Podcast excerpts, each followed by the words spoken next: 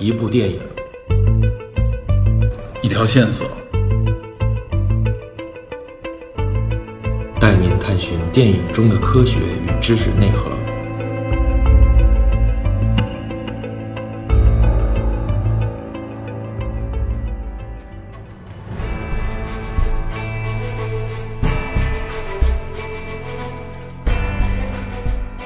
Hello，各位听众，大家好，感谢收听本期的电影侦探。在上期节目，从副总统窥视美国最高权力体系的运作机制中，我首先介绍了电影中的保守派铁三角，然后重点讲述了两千年的那届总统大选，以及决胜竞选结果的小布什诉戈尔案。也许你会认为是那张诡异的蝶形选票所扇动的翅膀，改变了美国，影响了世界。正是如此，也越来越多的人认为。历史往往是由这些一次又一次的意外事件所组成，好像演化过程当中的突变。我们到底应该如何看待历史发展？是随机的触发，还是规律的必然呢？在本集中，我想通过了解美国的权力格局与体制，来看看这个国家是如何抉择的。不过，请记住，至少有一点是可以确定的：对于个体来说，那就是选择的权利，而非选择的结果。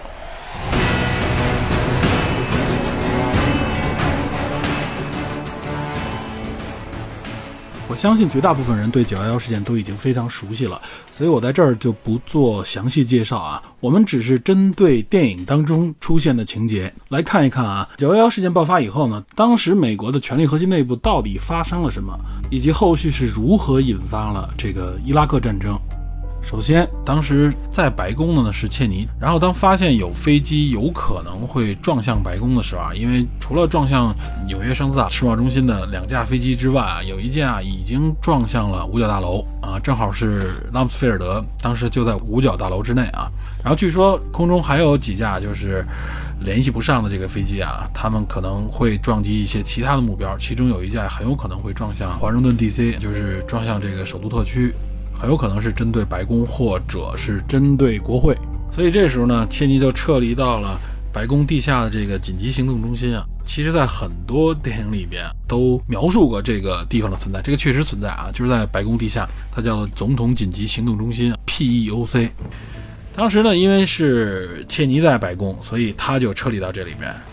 呃，九幺发生的时候呢，布什我记得当时是正在一个州的一个学校访问啊。据当时布什的回忆啊，我记得好多信息也报道过，就布什听说第一架飞机撞向双子塔的时候啊。当时大家都判断可能是一起意外。布什知道这个消息的时候，他当时就认为这个这个飞行员太不小心了。他本身就是飞行员嘛，所以他觉得这个飞行员可以说是世界上他认知到的最糟糕的飞行员了，就本着对针针对意外的这么一种态度。然后他实际上呢，还按照既定行程，在这个课堂上呢，跟当时的这个好像应该是小学生们做一个互动啊。但他刚坐到那儿没多久，就立刻有人跟他耳语。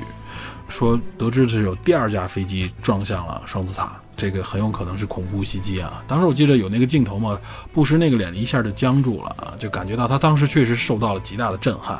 后来呢，布什就是紧急撤离，坐上了空军一号啊，飞到了一个相当于是四万五千英尺的一个高度啊，这个高度是超过了平时的客机飞行的高度啊，这应该也是美国紧急状态的时候采取的一些标准动作。实际上，这时候就是布什在空中，切尼在白宫的地下。这个时候，拉姆斯菲尔德在五角大楼，五角大楼也据说也被一架飞机撞了嘛。然后当时还有新闻图片，就是拉姆斯菲尔德立刻跑出来呢，实际上是协助去营救那些困在了建筑当中啊受伤的工作人员。所以呢，还有一个在这个五角大楼啊，他们之间实际上是有这个沟通的，只不过这沟通没有那么的顺畅，因为当时的情况很复杂，情报也是非常混乱，很多情报与情报之间都是相互矛盾的。这个时候没有一个统一的、明确的情报来源啊，大家很多都是在猜，或者说有的来自于新闻，有的来自于内部，有的来自于军队，所以布什觉得沟通不畅啊。但是据记载，他和切尼确实确认了两点。当时他们做出决定是什么呢？是说，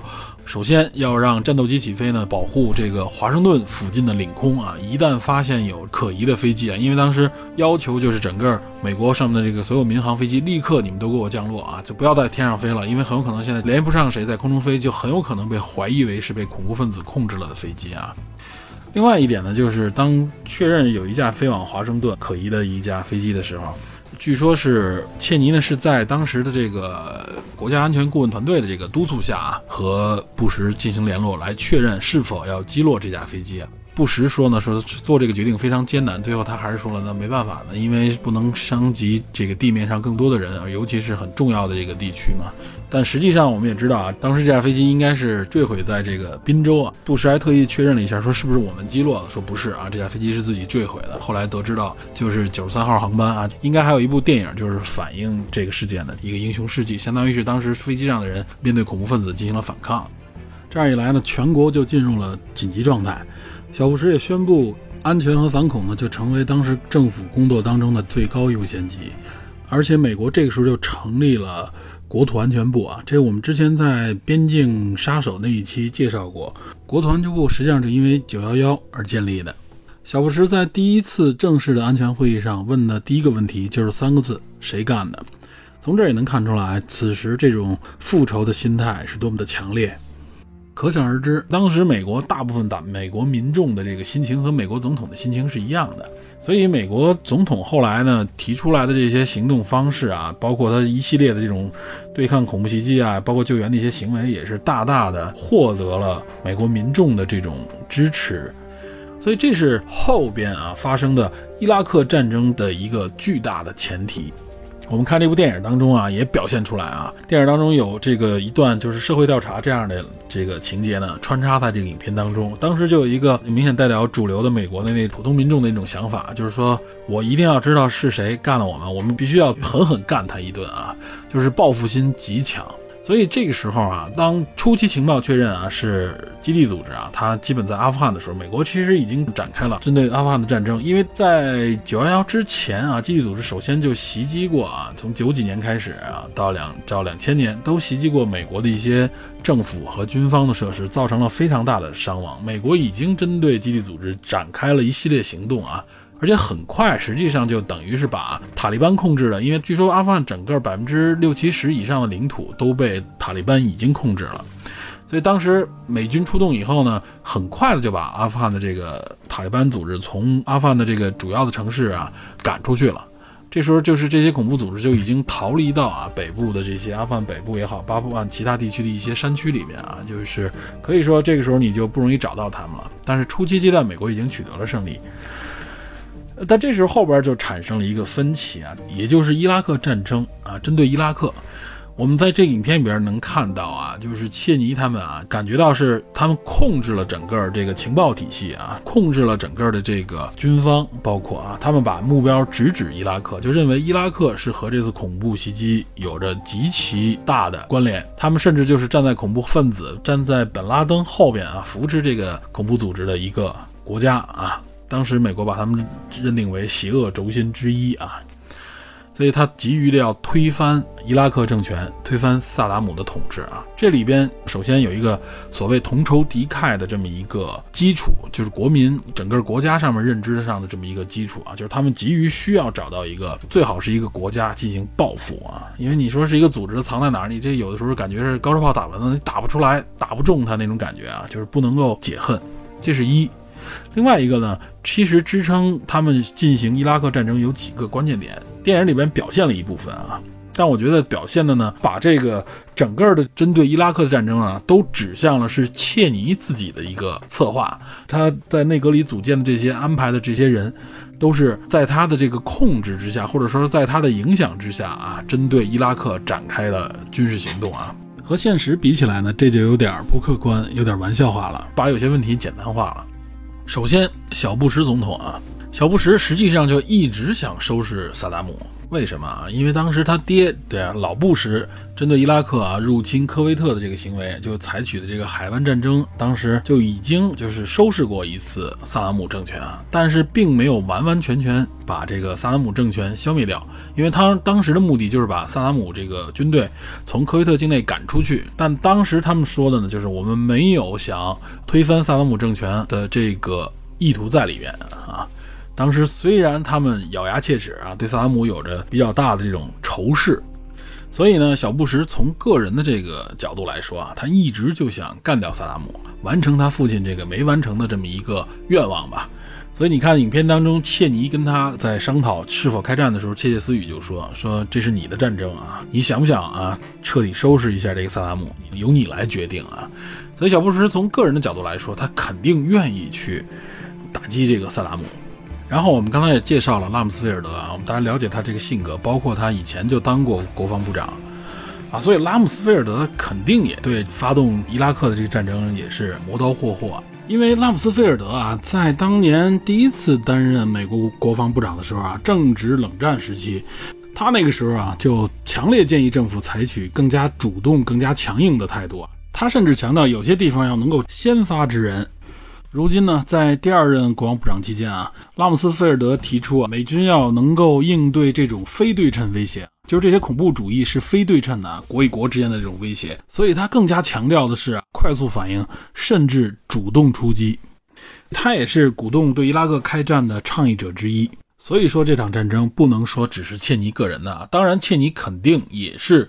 啊，主观上非常愿意、非常希望去发动这一场战争的啊，这一点是毋庸置疑的。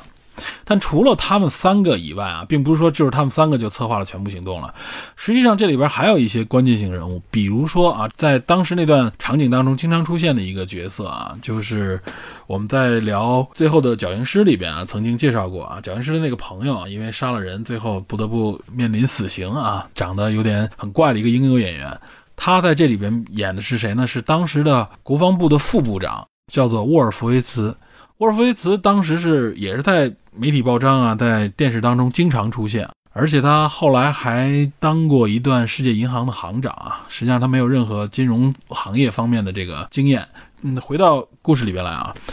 就是沃尔夫维茨为什么要说呢？实际上沃尔夫维茨也不是一个简单人物，也不是个省油的灯吧，或者说是怎么样？他是一个也非常著名的鹰派人物啊。我们能看到就是。布什这套这个内阁里边啊，都是一些非常鹰派啊、非常硬朗的一些保守派人物啊。他这哥们儿鹰派到什么程度啊？他实际上是最早提出就要推翻萨达姆政权、要跟伊拉克打仗的这么一个人啊。他甚至被称为啊，就是伊拉克战争的一个设计师、总设计师。实际上说的是他。他其实早在一九七九年的时候啊，就预见到了，说就是这个萨达姆政权很有可能会入侵科威特，并威胁沙特，威胁整个中东的这个格局。伊拉克呢，在海湾地区就是一个非常危险的一个分子，必须呢对他提前进行制裁。然后果不其然，后来发生了这个伊拉克入侵科威特啊，所以他因为这个也是成名。后来整个一系列军事行动也是印证了他的这个说法。所以我们从这儿也能看出来啊，他可以说是从七十年代就对萨达姆啊已经看不惯了。他对这个国家，对尤其他主要就是为萨达姆政权啊非常的仇视啊，所以他一直希望能够发动啊针对萨达姆政权的一个战争。当年发动了这个海湾战争的时候呢，并没有完全消灭萨达姆政权，只是把他的整个军事实力削弱了，所以他一直可以说你能感觉到是一种耿耿于怀啊，就等着是收拾你呢。结果发生了九幺幺这么炸的事情啊，他肯定也会非常非常的愿意把这个恐怖袭击的事件多多少少的和萨达姆连接起来。啊，据说啊，他成立了一个临时的叫做这个特别办公室啊，实际上就是针对这次啊恐怖袭击之后收集各种各方面的这个情报。这个临时办公室的权力啊非常大啊，他当时甚至盖过了中央情报局，盖过了美国军方的情报机构啊。当时政府呢，就是内阁主要采取了就是这个办公室里出来的信息，指的什么呢？就是搜集一些所谓的伊拉克有关和恐怖袭击的相关的消息，包括还有就是有关伊拉克有大规模杀伤性武器的这个情报啊，都是从这个办公室里出来的。然后呢，他这个情报又是来自来源于谁呢？实际上也有渊源。他的情报来源于当时实际上是呃，在伊拉克流亡海外的一个反政府、反伊拉克政府的一这么一个组织，来源于这么个组织的一个信息。这个组织的信息实际上之前美国据说国防部就。跟他们有这个合作，那后来评估呢，这个组织里面的情报很多不靠谱。这个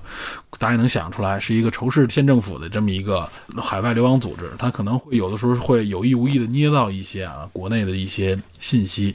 来这个争取其他国家的一些支持嘛。但是沃尔夫维茨就以他的这个情报为基础啊。这里边就产生了很多，可以说是后来被证实是错误的啊，有的东西是偏颇的一些情报来源和信息，所以最终呢，就是你像我们刚才说的啊，这个铁三角，包括像沃尔夫维茨这样的人物的出现啊，包括这个国家啊，整个国家对这个恐怖袭击的这这种仇恨啊，急于发泄的这种心态。最终呢，布什政府呢宣布要对伊拉克进行战争，对伊拉克宣战啊。当然，他这个宣战是要有授权的，是要有国会授权的。这也就是二零零二年的十月二号啊，这个参众两院投票，最后以绝对多数通过，授权美国政府呢对伊拉克采取军事行动，也就是宣战。这个绝对多数说的什么？就是相当于是三分之二以上的这个票数嘛，就叫做绝对多数啊。这样一来呢，实际上呢，就等于是从美国的角度来看，对伊拉克的这个战争是合法的了，这个宣战本身符合法律了。那么影片这在这里边就发挥了很多啊。影片表述呢，就是像切尼他们，主要以切尼为首，他发动的就是参众两院自己的这个人脉关系，然后呢又在法律方面呢有一些自己的人脉关系，包括这个伪造一些情报或者直接就是制造一些情报呢。蛊惑、鼓动这个，包括布什，包括这个国防部呢，去发动这么一场战争啊。这个我觉得还是有一些地方呢比较片面、比较玩笑化了啊。因为必定这场战争不像大家想的那么容易。虽然说现在已经明确了有很多地方的情报有误，包括像伊拉克的这个大规模杀伤性武器。这个确实在后来没有找到很多直接的证据啊，但是并不是说伊拉克没有，伊拉克还是有的。它实际上有些武器是在海湾战争之前，就是九零年之前，它就已经有的一些这个武器啊，最后没有被完全销毁，但是确确实没有那么多。但是有关伊拉克对这个当地民众啊这种怎么说呢，血腥的压迫啊，这种邪恶的统治呢，这些信息实际上是都有的。包括我看到公开出来的有录像，就在所谓伊拉克的自己的议会里边啊，萨姆直接在会上面宣读谁谁谁是有什么问题，某个议员啊，这个你反叛或怎么样，直接就拉出去就让军人带走，直接就宣判。后边就去枪毙，确实是一个非常独裁、非常邪恶的这么一个统治。但是这个并不能成为啊，就因此我美国就可以向你宣战，因为你这个邪恶统治啊，这个从法律上角度上来说，你并不能这么直接来。你要想让法律上通过，你必须有充分的理由。来证明说你采取这个军事行动的这个必要性。然后另外呢，影片当中就表示出来，他们之所以这么做啊，是因为有很多石油公司、石油巨头的公司，因为之前他们在里边，切尼也在里边任过职，他可以通过这个方式获得在能源方面、能源公司方面啊，能够获得非常巨大的潜在的收益啊。而且确确实实，切尼有一部分叫做这个，相当于是备忘录也好，他和当时能源部门和能源的相关的一些利益公司有过一些沟通。国会希望他公开出来，但是被联邦最高法院驳回，所以他这些信息仍然目前是处在封存的。我们在影片当中，其中有一个一小段，就是他和那些。在脸上打着马赛克的啊，就给模糊化的那些人啊，当时拍摄时特意用这种方式来表述，就是这段信息实际上至今我们也不知道到底是他和谁谈了什么啊，具体针对的哪些地方有哪些协议啊？嗯，但是至少我们从后来的一些报道上看到，在伊拉克在石油方面受益最多的国家不是美国啊，反而是 实际上是我们中国。这个具体信息就这这里边就不赘述了。这就是伊拉克战争的爆发的这么一个，相当于是前因。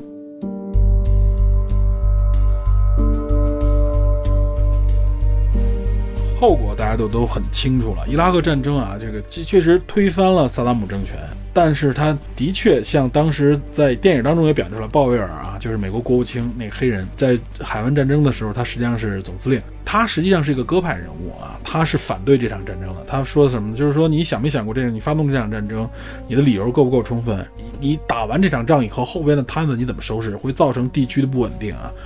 他所提到的这些点，最后都发生了。伊拉克现政权就是萨达姆这个现政权被推翻以后，实际上萨达姆现政权是压制着当时伊拉克本地，包括其他的一些周边地区的一些一些反政府组织，也就是后来的一些伊斯兰国啊，后来的 ISs 啊这一些恐怖组织的一些相瓜葛的一些势力。就萨达姆在当时起到的是这样的一个作用，因为这个政权一推翻啊，各股势力就立刻就发展起来啊，立刻这个 ISs 力量就兴起，这是后来。这个我们所熟知的，尤其一直发展到前两年啊，ISS 非常猖獗啊，直到去年就一八年左右啊，IS 的声音越来越小，伊斯兰国的声音越来越少，伊斯兰国基本上已经消耗殆尽了啊，因为这个川普上台以后，采取了更果决的一些、更明确的一些打击啊，不像之前奥巴马那边还是畏首畏尾，比如说他采取一些呃轰炸行动的时候呢，还都是要提前很长时间就要预告说我要在这儿轰炸，然后怎么怎么着，实际上。他就等于是通风报信了嘛，可以说是捆绑着手脚去做这个反恐战争啊。虽然也消灭了一些力量，而且也抓住了本拉登，但实际上对伊斯兰国的这个兴起没有起到一个节制作用。那么后来川普上台以后呢，实际上采取的就是很多地方就采取了更直接、更果决的这个手段，因为整个议会也是更偏向于保守势力嘛，所以这时候授权起来就相对更快一些。而且有些行为呢，川普甚至不顾及国内的一些反对声音，或者不顾及一些所谓的一些法律的这个条文，直接就采取更加快速的这个军事行动吧。像我们介绍的这些人物啊，小布什也好，切尼，包括拉姆斯菲尔德，他们所代表的这种啊保守势力呢，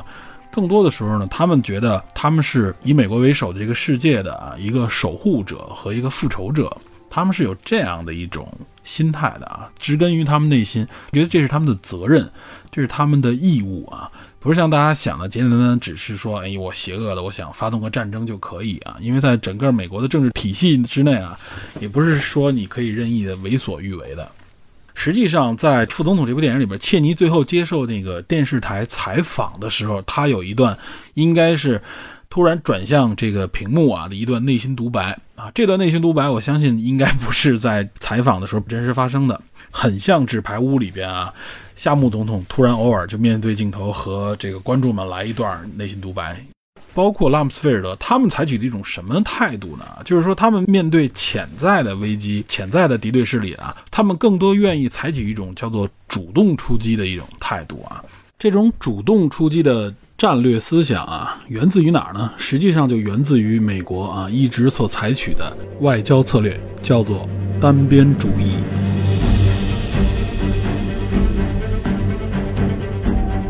其实这个单边主义呢，最早源自于什么呢？源自于美国的这些建国者们，就是从华盛顿这些伟大的建国者们就提出了一种叫做孤立主义的外交策略，它实际上就是这个单边主义的一个前身。这种孤立主义呢，它涉及到很多层面啊。简单来说，实际上就是说，他希望美国呢保持一种所谓的中立啊，他不愿意参与。欧洲大国的这种种种争端啊，殖民地的争端也好，或者说是国与国之间的这种争端，然后它发展到现在呢，这种单边主义呢，实际上更多的是也是建立在美国是一个超级大国、超级强国的这个基础上的啊。我们怎么理解这个单边主义呢？啊，简单来说，我认为单边主义指的就是我不愿意过多的受。这种多边主义啊，多边什么叫多边呢？就是多个国家、多种秩序，也就是我不愿意受各种规则的影响，从而影响我基于我自己国家的一个判断。你像川普现在所谓的“美国优先”啊，这都是单边主义的一种表现。也就是作为第一名，或者说作为最强者，他更希望的是自己是建立规则者，而不希望自己受制于。也就是其他竞争者们制定的一些规则，因为这个规则肯定有很多是针对他的，这是他思路的根源。当然了，单边主义不局限于保守派，呃，自由派人士一样也如此啊。可以说，单边主义是美国外交政策的一个核心奥义啊。一方面是因为它强，另外一方面呢，也是因为很早很早的时候就留下了这样的一个核心思想，再加上它的整个地理位置上面也比较的独特。所以它能够保证和保持这个单边主义，而且这个单边主义实际上一直让美国也获利。如果我们简单看，就是你可以把单边主义啊理解为美国把自己看作一个整体，看作一个人一样。就是我足够强的时候，我想去实施我的一些政策，尤其是我站在保护我本国利益的时候，我不希望受到你们的影响，我有意愿啊，也有权利去主动的采取行动。结合影片这里边的提到的环境啊，结合这种反恐，这些尤其是保守派人士，他们所采取的这种单边主义支撑他们的核心思想，就是我不能够迁就太多的所谓国际道义，或者说是因为种种国际关系啊，这里边涉及到，比如说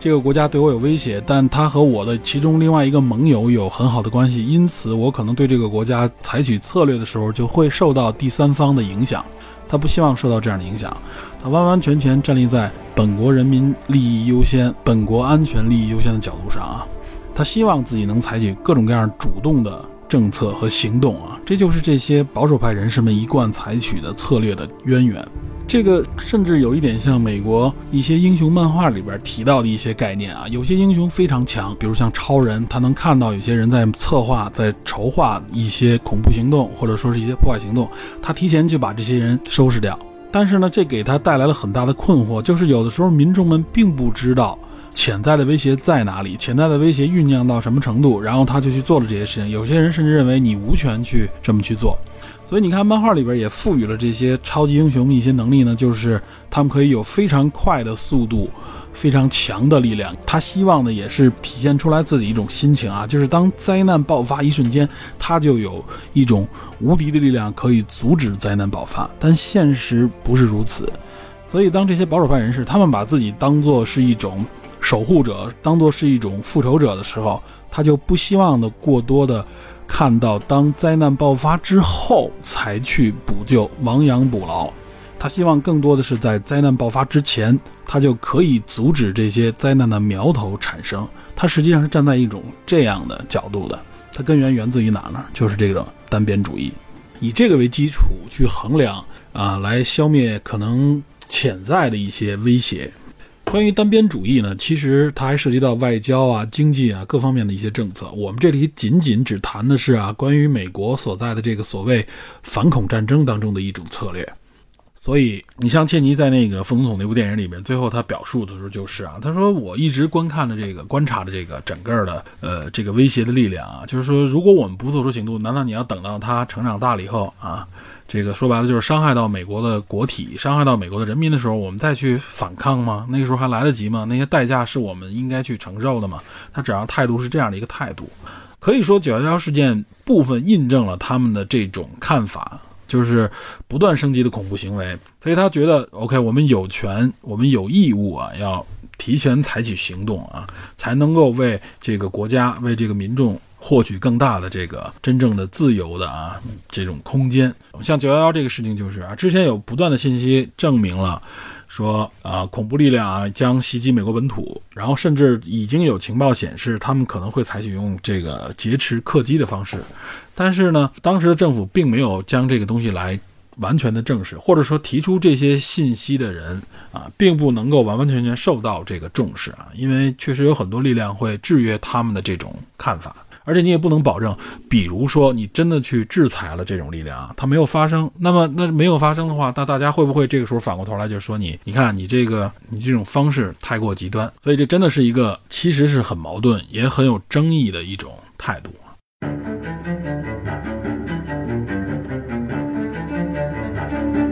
介绍这部电影的时候啊，可能大家从道德角度，或者说观看这个个人角度的时候，有些东西能理解。但是实际上，在美国的这个整个这个政府运作的时候啊，我们对很多的条款也好，或者说对于这个环境啊，不是特别的了解啊。所以说，看到他的一些行为的时候，也不是说百分之百都理解。我这里边我觉得有必要简单的介绍一下，呃，就是美国的它的这个整个的制度啊，它的权力结构啊，以及它的政府的运作的这个体系啊，这个我觉得可以简单的介绍一下。首先啊，就是我认为介绍美国的这一套运作体系啊，它这个体制啊，我们要必须要说一个非常经常提到的一个词啊，也就是三权分立，这个是一个非常重要的一个概念。实际上就是将权力的这种分开啊、分立，是现代国家的一种主流的啊统治模式，也是一种主流的制度啊。那么三权分立最早是谁提出呢？应该是法国的哲学家啊孟德斯鸠提出来的啊。他是在英国的哲学家啊约翰洛克的这个政府论的基础上啊提出的一个有关这个权力的这种制衡的这种结构吧。啊，他这个三权实际上指的是什么呢？指的就是立法、行政和司法这三种代表国家的最高权力啊，它应该分别由三种不同的这个职能的这种部门来控制啊。这也是现在世界上多数国家采取的一种啊，至少是宣称采取的一种啊政治制度。美国呢，实际上是一个非常明确的三权分立的一个国家，而且是刚性的权力分立体制啊。什么叫刚性呢？就是它这三个权力划分的非常明确啊。有的国家里边实际上是把行政权和立法权呢相对来说更靠近一些，比如像法国、德国吧，他们就是说这国会和这个政府啊相对近一些啊。但是美国呢，它这个刚性是非常明确的，也就是行政权就是总统和他执政的这个班底内阁组成的这个行政系统，也就是行政端。那么立法权呢是归为国会啊。我们刚才介绍选举的时候就说过了，也就是由两院众议院和参议院把持啊，这个就是立法权归为两院来控制。司法权呢实际上是归为最高法院来控制。这就是它基本的三权分立啊，可能大家多多少少听过这个，但是它是一个怎么样的运作体制呢？可能不太了解。我这里做一个简单的介绍啊，大家来了解一下。就首先说行政端啊，也就是掌握行政权的总统这一块啊，就是政府这一段，他在三个权力当中啊，他实际上是作为执行这一块啊，尤其是掌握的这个政权啊，他实际上作为一个制度的执行者。给大家的感觉好像是美国总统啊，包括他美国政府是具有这种非常大的、无限的这种权利的。实际上并不是这样啊。美国总统主要应有的权利是什么呢？主要是行政体系内部的一些人事的任免权啊。包括白宫内部的官员，包括他整个组阁的内阁的这些成员，比如什么国务卿啊、国防部长啊，呃，尤其我们看川普啊，前一段时间大换血过啊，今儿换这个，明儿换那个的，他国务卿、国防部长都换过啊，这都属于总统这边的权利啊。那么还有一个权利呢，就是他可以签署行政命令啊，而且这个行政命令可以说是总统所拥有的啊，行政端这边所拥有的主要的一个工具啊，他主要用这种各种各样的行政命令。来行使他的这个权利啊，但是这个行政命令呢，还有一个特点，它是不可以直接被这个国会来推翻的啊，就是国会不可以直接否决这个行政命令，它只有通过的就一些立法的方式呢，来节制相关的一些这个命令，或者呢是利用这个预算拨款来限制这个行政命令啊。另外呢，其实刚才提到跟战争相关的话题的时候，就是总统有权呢不宣战就展开军事行动啊，相当于就是美国政府吧，它实际上是可以不通过国会，它就可以进行军事行动的啊。这，但是这个军事行动是有限定的。它一般有一个九十天的一个限定，也就是六十天的这个军事行动期，然后三十天撤回，差不多有一个将近三个月的这么一个时间啊。如果你超过这个时间的时候，你必须要通过国会的这个认可才可以。所以我们能看到美国有时候采取一些行动的时候啊，包括当初奥巴马利用这个海豹突击队去抓这个本拉登的时候啊，这些行动都是秘密的，他完成之后才宣布的，他不需要通过国会授权。然后呢，总统呢还有一项权利呢，针对立法端啊，也就是刚才我们说的国会这一端的啊，他有一项权利叫做一票否决权。这个我相信很多人都听过啊。这个一票否决权说的是什么呢？就是说国会里面通过的很多的法案嘛，因为国会主要是立法，通过的法案的时候，这个总统是有权啊一票否决的，就我这一票我不同意。国会里面当然也对针对一票否决也有反制的方式啊。然后我们接着说，那针对司法端呢？总统也有一个权利啊，他实际上是可以提名联邦法官的，也就是提名这些大法官。另外呢，总统还有一项很特别的权利啊，这个权利也非常重要，就是特赦权。这个特赦权指的什么呢？就是总统有权啊，不需要任何理由的情况下啊，不需要任何解释的情况下，他就可以特赦联邦罪犯啊，触犯了联邦法律的罪犯。而且这个特赦之后啊，国会和法庭啊和联邦法庭都不能干预，不能够审查啊，这就是总统的一个非常大的特权。但是啊，前提是一定是触犯了联邦法律的罪犯啊。如果你触犯了州法律，总统是没法伸手的，总统的手不能绕过去啊。这就是总统一项非常特别也非常重要的权利啊。而我们这说的是总统的一些权利啊，因为我们今天讲的电影是副总统啊，为副不仁啊，所以我们要简单说一下副总统的一些职责啊、职权，它是什么样的一个范围？实际上，副总统的这个职权范围啊很模糊。从美国的这个传统历史上来看啊，简单的说，副总统是什么呢？总统首先拥有一个权利，他就是参议院的议长。就刚才我们说了，上院的这个议长是副总统来做的，但是他作为这个参议院的议长啊，他却没有表决权，没法投票。他只有在什么时候可以投票呢？参院一般一般也是两股势力嘛，只有在出现这个票数一致的情况下啊，需要有一票来决定到底谁胜谁负的时候，哎，这个时候副总统作为议长是有一个投票权的啊，这是副总统的一个可以算是一个实职吧。另外呢，其实简单来说，他就是总统的一个备份啊。怎么叫总统备份呢？实际上就是副总统呢，只有在总统这边啊出现了一些意外啊、呃生病啊，或者被弹劾啊、被暗杀，包括啊，只要是他无法行使总统权力的时候了，哎，这个时候副总统可以站出来行使总统权力，而且他还可以做什么呢？这个就是一个比较模糊的地方，他就是可以做由总统授权给他的职责。可以说啊，这个切尼副总统啊，他实际上就是利用了这一点，让这个布什很多地方啊，将一些权力下放给他，将一些相关的一些权利就直接授权给他，说这个事儿你去办，这个事儿由你来管之类的，他就拿到了很多这方面的一些总统的直接授权。当然，这个把控的力度都在总统的手里，这就是说的是行政端啊，也就是三权里面应用行政权的总统这一端啊。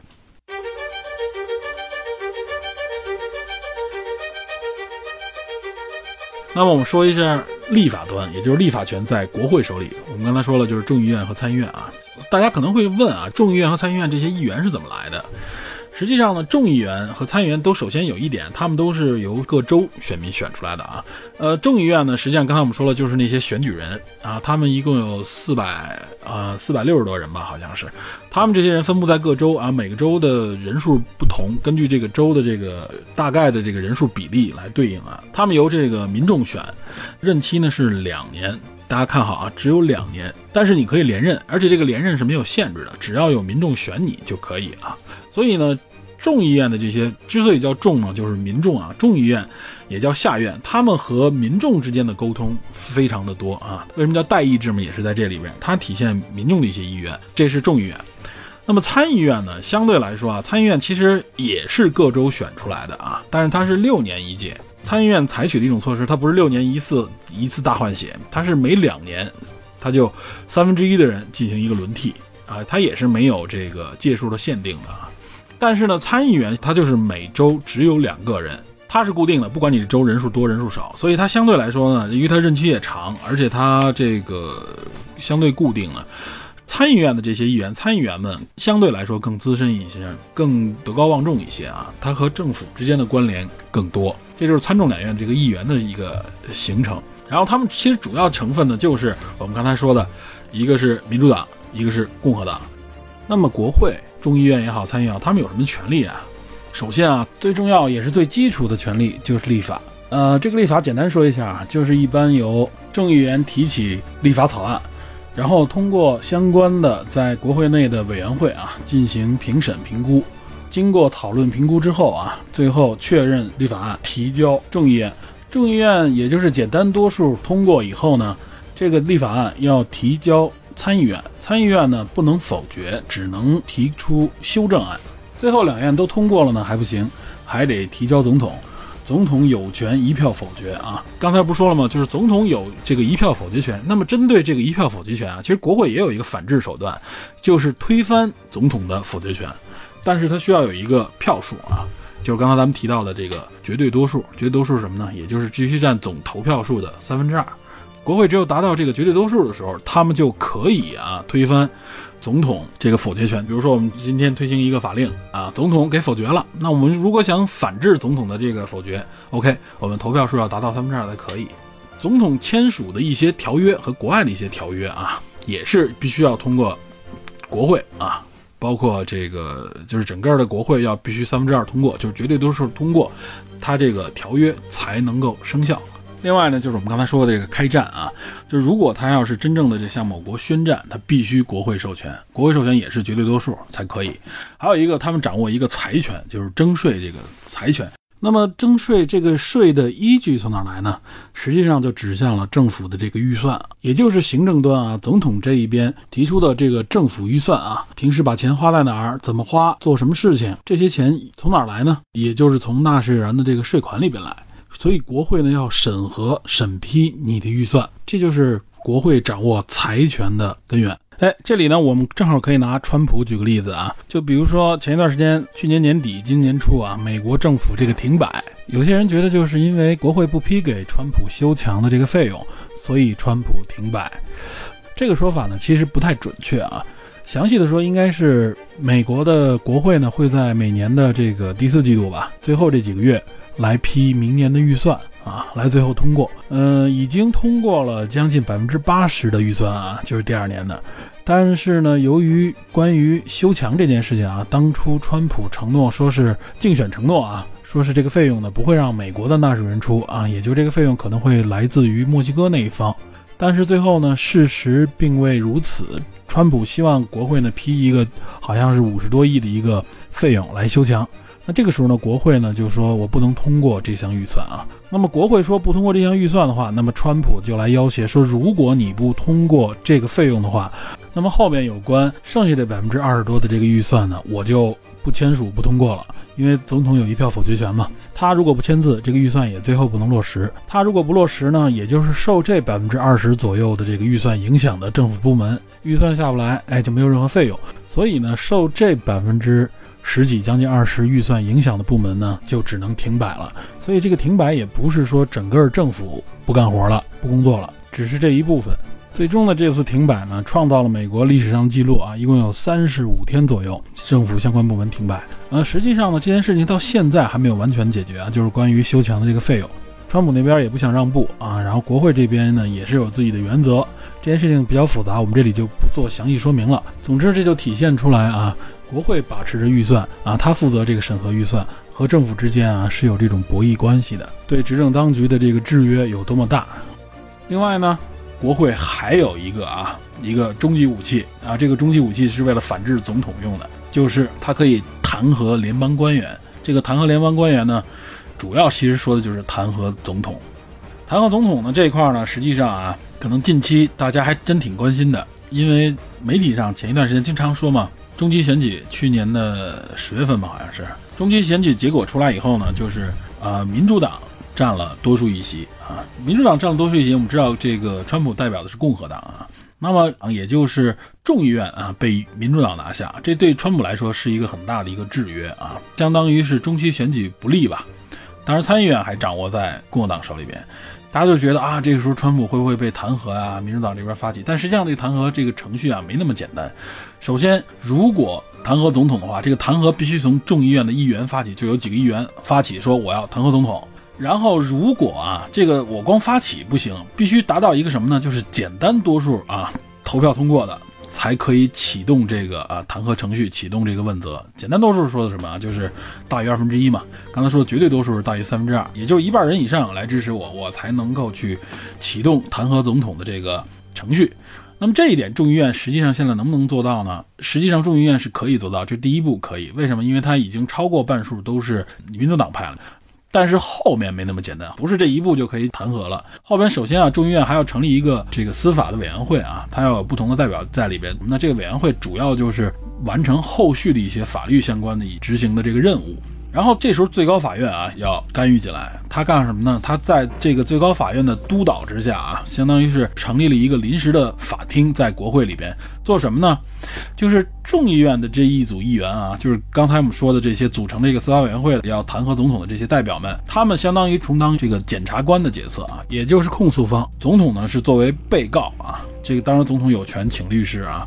这个时候参议院做什么呢？啊，参议院也参与进来了，他相当于是陪审团。哎，这个设定很有意思啊！就是参议院这些大佬们，他实际上是真正起到的是裁决、判定有没有罪啊，也就是到底弹不弹劾。法官只是维持整个的法院的秩序啊，来督导大家在这个过程当中啊，不要越界，在这个过程当中不要有违法的行为，对一些针对性的东西要做一些司法方面的解释啊，这是法官的作用啊。美国的整个法律体系也如此。然后参议员这个裁决啊，这就更难了。刚才我们说了，参议员作为陪审团，但他投票可不是说简单多数就二分之一就可以的，他必须要达到绝对多数啊，也就是有三分之二的参议员认为 OK，我认定总统有罪，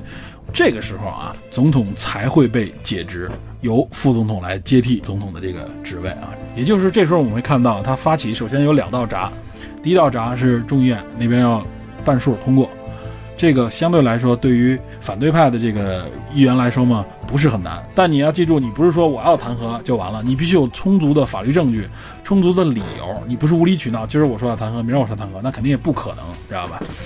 然后另外呢，就是第二道闸更难了，就是参议院必须三分之二绝对多数同意啊，这几乎就很难。所以这为什么就是现在啊，众议院即使被民主党把控了，他们对川普这么大意见啊，也不会轻易而易的就展开弹劾案。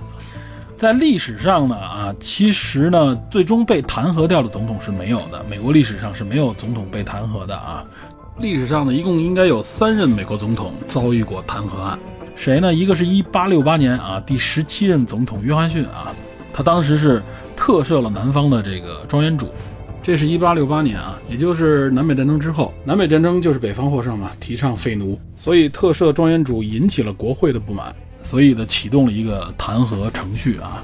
但最后据说是参议院的裁决以一票之差啊，就差一个人啊，没达到绝对多数，所以保住了约翰逊总统的这个职位，他没有被弹劾。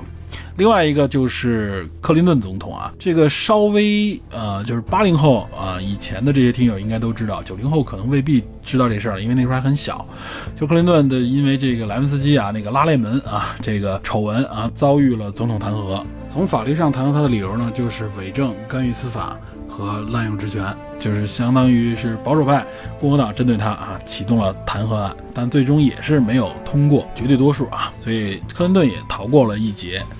还有一个啊，比较特别的就是我们刚才说的尼克松，因为这个水门事件啊，他被这个遭遇了弹劾，就是滥用权力啊，然后他主要搞这个窃听各方面的啊，被被媒体爆出来，所以爆了一个非常大的一个政治丑闻——水门事件啊。我们以后有机会看一些相关电影的时候，可以详细介绍一下水门事件。尼克松总统呢，他实际上是遭遇了这个弹劾，而且呢，马上就要在参议院进行表决之前啊，他提前宣布辞职。他说了：“OK，我不干了，我辞职。”其实尼克松也是这一点，也是就是为了保全自己嘛。如果他不辞职的话，估计他是肯定会被弹劾掉的啊。尼克松这个还挺有趣的啊。他辞职之后啊，副总统福特就上任了，当了总统。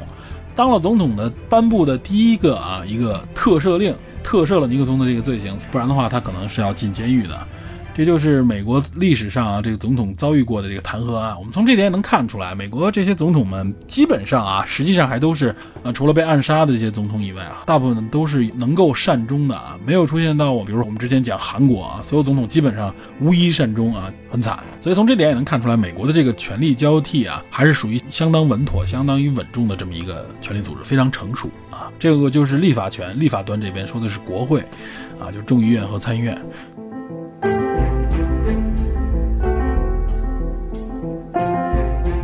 最后，我们说一下这个司法权掌握在最高法院这一端的啊，司法权包括各级的这种法院啊，这就比较简单了啊。首先，这个司法权呢，就是解释法律来的啊，因为美国是一个这个判例法嘛，他们很多不同的案件的时候，他要通过不断的解释啊，尤其是维护宪法的地位，被这个判定也好，或者是对一些争议进行这个法律解释。另外一个就是裁定是否违宪啊。宪法是美国这个最重要的，也是最大的一个法律。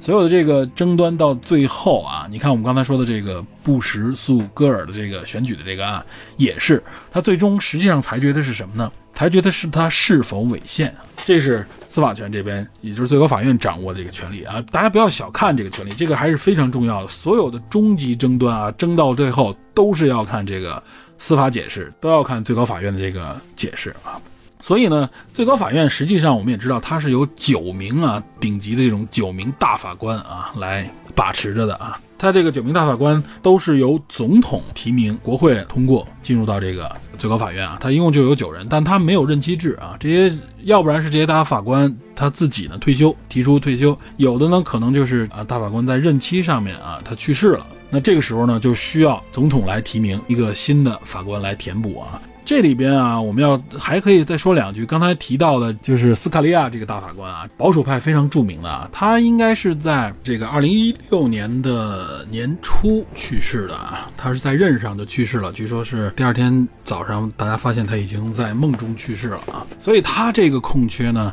就留给了谁呢？实际上留给了川普的一个。机会啊，就是到了二零一七年，最终川普选择呢由这个戈萨奇来填补这个大法官的这个空位啊，因为斯卡利亚是一个坚定的这个保守派啊，所以当时川普的竞选承诺之一就是说啊，我一定会选一个啊，提名一个像斯卡利亚那样的一个人来担任这个角色啊，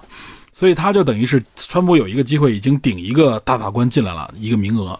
啊，这多说两句啊，这个川普可不是只有这一次机会啊。其实很多美国总统在任上能够插一个自己选的这个大法官很重要啊，但是往往因为大法官的任期没有限定啊，不一定每一届都能赶上。川普这个运气太好了，川普除了赶上这个斯卡利亚去世以外啊，他还赶上了一届，赶上了谁呢？就是前一段，今年去年年底吧。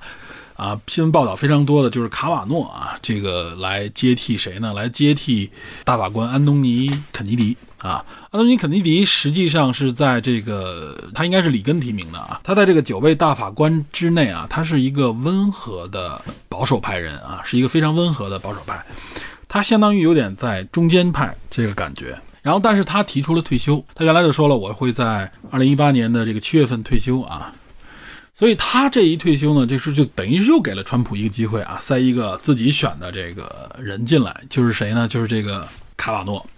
卡瓦诺让川普选进来啊，其实民主党和这个共和党之间就能看出来，这个争的非常厉害啊。甚至有人举报这个卡瓦诺啊，最后说是说他有这个性侵的这个历史啊。但是这个东西最终其实你没有一个足够的证据啊，争议颇多。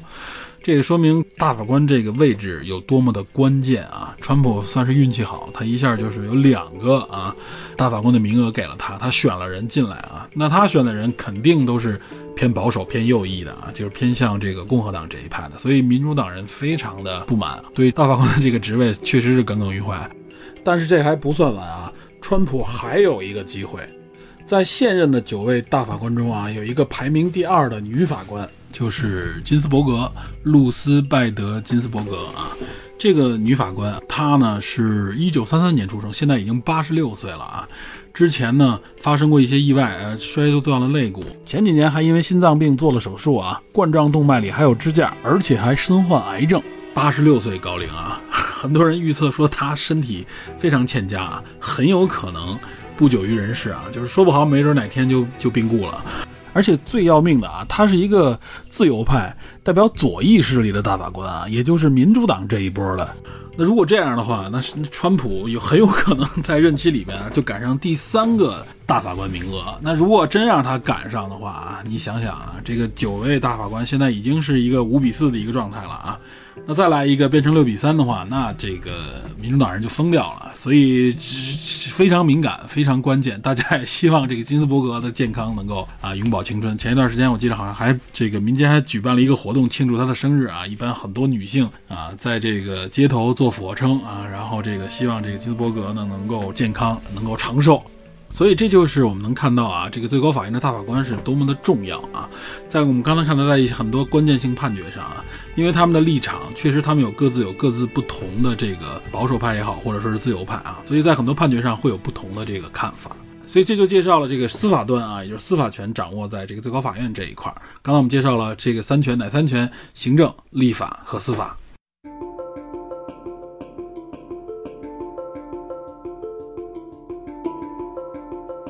呃，在电影当中，我记得总在提一个概念啊，尤其是介绍这个斯卡利亚大法官的时候，就是一开始就是斯卡利亚大法官把这个理论介绍给切尼的，在电影当中叫做统一行政理论啊，我们翻译过来也可以叫做执行一体理论啊，国内这边好像更多的翻译过来叫做执行一体理论啊，Unitary Executive Theory。这里边啊，这个 executive 指的就是执行啊。这个我们叫 CEO 的时候不就说到吗？这个 E 说的就是这个 executive 执行啊。这个执行里边其实是和行政啊有一点点区别的。我觉得可能叫做行政一体论，不如叫做这个统一执行一体理论啊。就是执行一体理论感觉更贴切一点。从国内这个角度来说啊，它实际上是在宪法当中写了这么一条啊。但是呢，实际上对这个理论的这个解释并不清晰，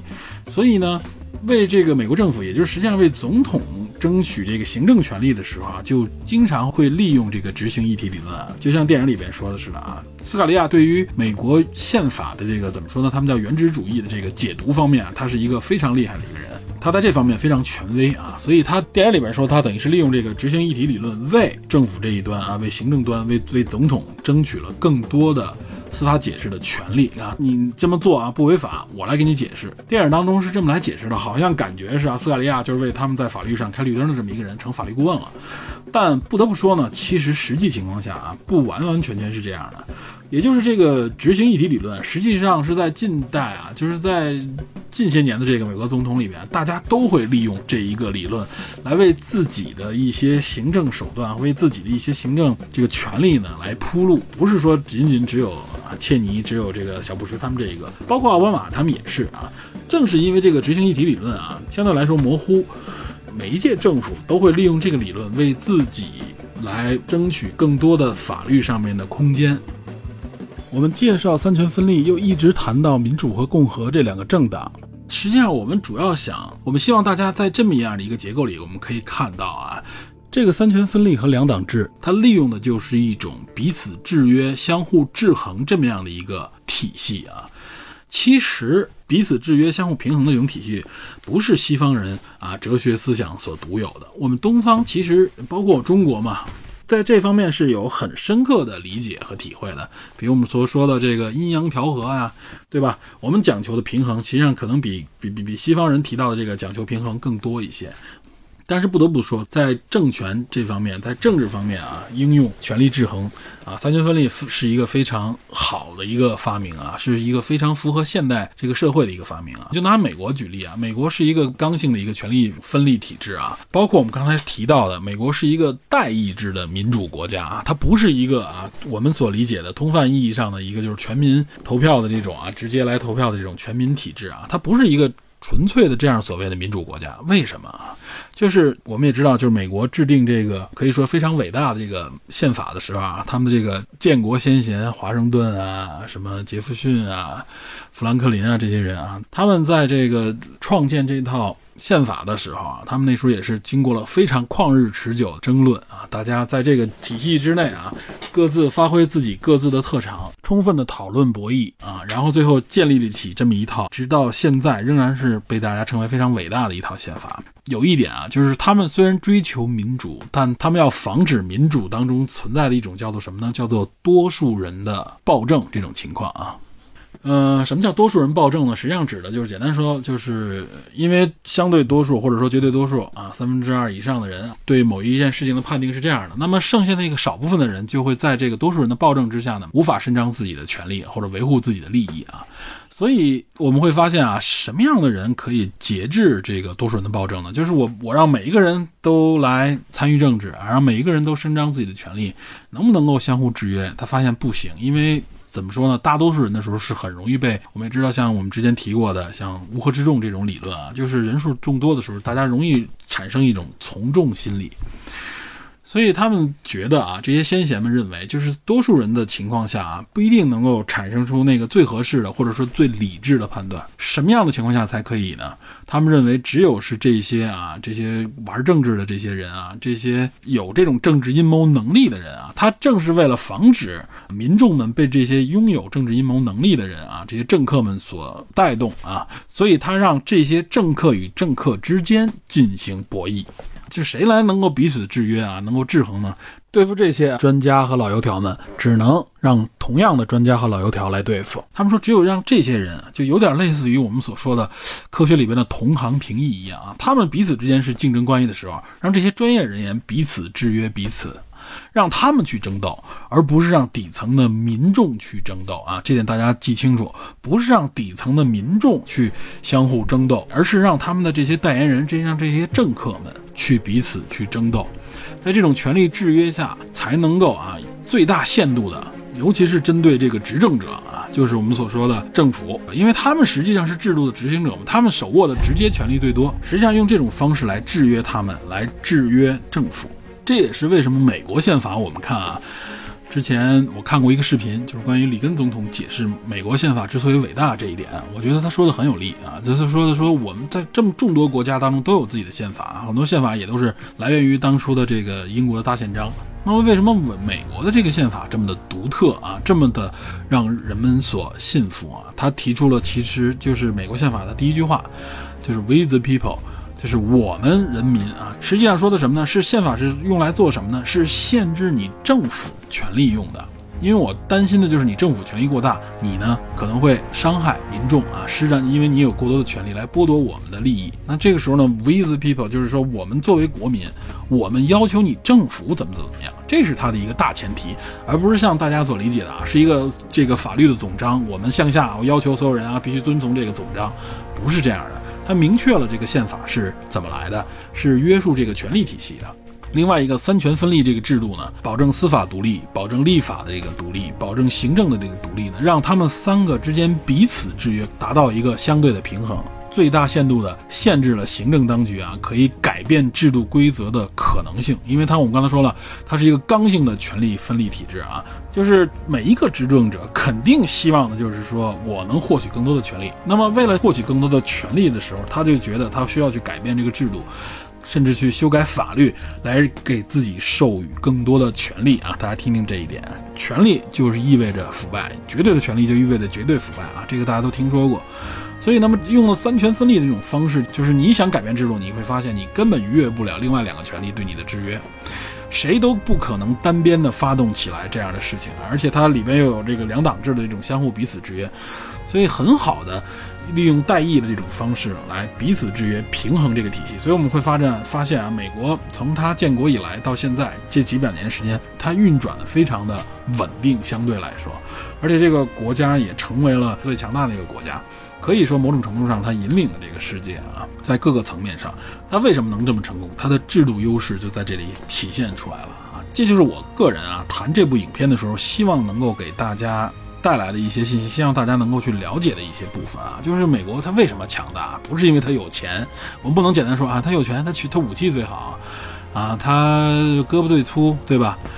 啊，真不是这样。美国当时建国之初，都是一些从我们之前也讲过，都是各地的移民，对吧？因这么一个各个国家来的这些移民组成的一个国家，凭什么他这么经过这几百年成了这么厉害的一个国家呢？他不是先有的粗胳膊、先有的武力、先有的科技，而是说他的这种制度啊，它最大限度地保证了民众的这种权利，然后让权力本身形成了一种三权的这种刚性的分立啊，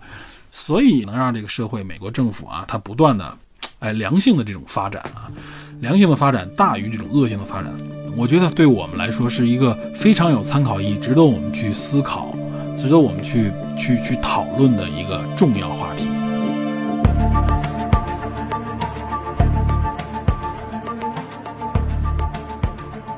嗯，我们肯定还得回到这部电影里边来啊，就是我们最后看这部电影里边，我觉得。他对于权力的这个整个的运行的逻辑啊，包括对人的这个判断里面，可能肯定有很多地方相对来说有一些主观啊，这是我的对这部电影的一个评价。我觉得他对切尼的这个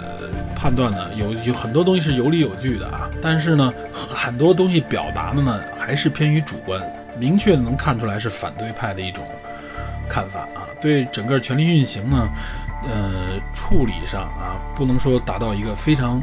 这个准确和专业的，因为确实有很多这个整个，呃，政府内部的运转的过程当中，很多内容是，至少是现在是未公开的，很多档很多东西啊，我们要随着它档案的公开才能看到它真正的这个问题。但是核心，我们刚才说了，首先是总统的当选啊，它是一个非常合情、合理、合法的情况。但是发动这个伊拉克战争这一点确实充满争议，确实是现在曝光出来，包括英国的前首相布莱尔自己也承认啊，在这个信息判断上面啊，他确实有失误的地方，在这一点上面，也就是当时他们宣战的重要依据上不成立，那么也就是这个战争本身确实就是有问题了。那么最终这个影片想表达的这个内容，对于我们来说有什么价值呢？除了对历史、对政治这个品读以外啊，也就是亚当麦凯。他想表达的是什么呢？他想表达的，首先是希望呢，有民众能够了解美国的政府相关的这个权力运行是一个什么状态。他实际上是想通过介绍切尼这样的一个电影啊，来间接的影射现在的这个保守政权。我们可以理解成是一种啊，表达一种控诉啊，一种指控，提示民众呢要时刻提防这个政府啊，有可能做出各种各样的啊违背宪法或者说是违背我们民众意愿的这个事情来。这是可能编导要表达的一种概念啊。影片当中中间穿插着一些啊，做这个所谓的这个民众的这种民意调查的时候，能看到很多美国民众啊对政治是不感冒的。他们对很多发生的事情不了解，然后它中间穿插了很多美国人们啊，只知道娱乐啊，发生那么大的事情的时候啊，大家仍然是娱乐至上啊，它是有一种这种呼吁的这种感觉，希望大家能够更关注政治，能够发挥自己的民主赋予的权利吧，能够制约啊这样的一个政府啊，做出很多过分的事情来。还有一点，我觉得针对我们这些个体来说啊，就是你看他呼吁美国民众参与到政治当中来，而不是娱乐至死。但是确实，你不可能要求全全部的民众啊参与到政治当中来。即使在美国这样的国家，我们就举戈尔和布什的这个竞选啊。从后来统计的投票率来看啊，全国啊一共参与到这么重大的总统竞选的这个投票，一共也就只有百分之五十多一点的人啊，就是有一半的人有这个投票权的这些人还根本就没有参与。他呼吁的就是说什么？你们的命运实际上也掌握在你们自己的手里啊！你们不要忽略这一些。其实对于我自己，对于我们身处在啊中国国度，对我们每一个人来说，我们。其实只需要做好自己，这个话听上去很简单。怎么样去做好自己呢？就是呃，了解自己所拥有的权利啊，维护好自己所拥有的权利和权益啊。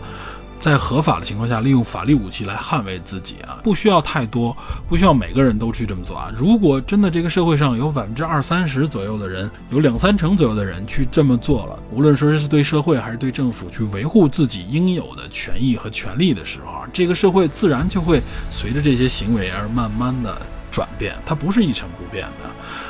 让这些代表不同利益的这些群体也好，或者个体也好，能够在一个相对公平、公开、以法律为保证的这么一个环境里面去博弈，然后大家在这个博弈的过程当中找到一个平衡点啊，这样我觉得才是真正的啊一种。正常的政治生存环境，我也相信我们的这个社会一定会向着这个方向发展的，这个世界也会如此啊！这就是我觉得通过这部电影想提给大家的一些话题。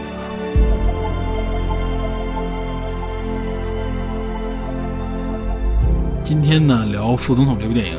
也是聊了很多和电影不直接相关的话题，比如说美国政府的这个运作啊，三权分立啊。啊，我觉得这些话题可能有些人会说很敏感，但我是觉得其实有那么敏感吗？是像大家真正想的那样吗？我们国家不是也是在我们的社会主义核心价值观里提及了很多我们所谓的跟民管相关的内容吗？我觉得就是正常的去理解就好啊，大家不用有太多的那种自己的所谓的预判来自己制约自己啊，对吧？好，今天就讲到这里啊！今天是我一个人说的，希望大家也能够喜欢啊。那么就感谢大家收听这期节目啊，我们下期节目再见，拜拜。